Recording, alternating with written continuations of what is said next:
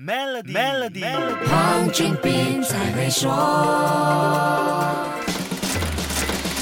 你好，我是黄俊斌。这个年代，IP 知识产权绝对是一种无形但非常珍贵的资产。它能够令企业，特别是 startup 的估值翻倍，也能够维护个人创作者的心血。可是，在大家都习惯顺手就拿来用、盗版不为贼的网络世界里，保障原版原创的 IP 价值却又是那么的困难。这是多么讽刺的事情啊！非同质化代币 NFT 让艺术工作者有另外一个保障自己原版和原创作品的方式，并且通。过拍卖来锁定这些创作的价值，这样也不至于眼睁睁地看着心血结晶在网上被无尽的盗用疯传，自己独憔悴却又无能为力。知名导演王家卫十月九号在香港苏富比拍卖了经典电影《花样年华》长一分三十二秒，名为《花样年华一刹那》的片段 NFT。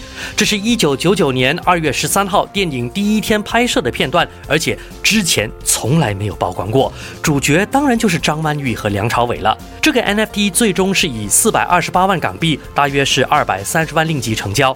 根据苏富比的说法，这也成为了第一个跟国际拍卖行合作的。亚洲电影 NFT 算是开创先河了。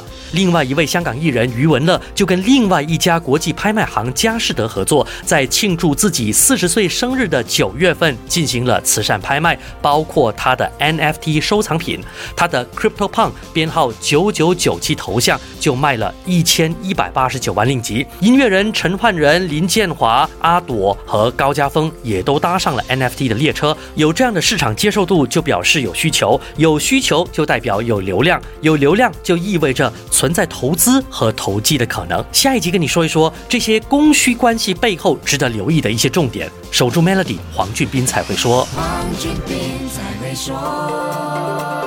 浏览 www.maybankpremierwealth.com/rewards 进行投资及投保，可获更高回酬，并能赢取两克黄金。附条规。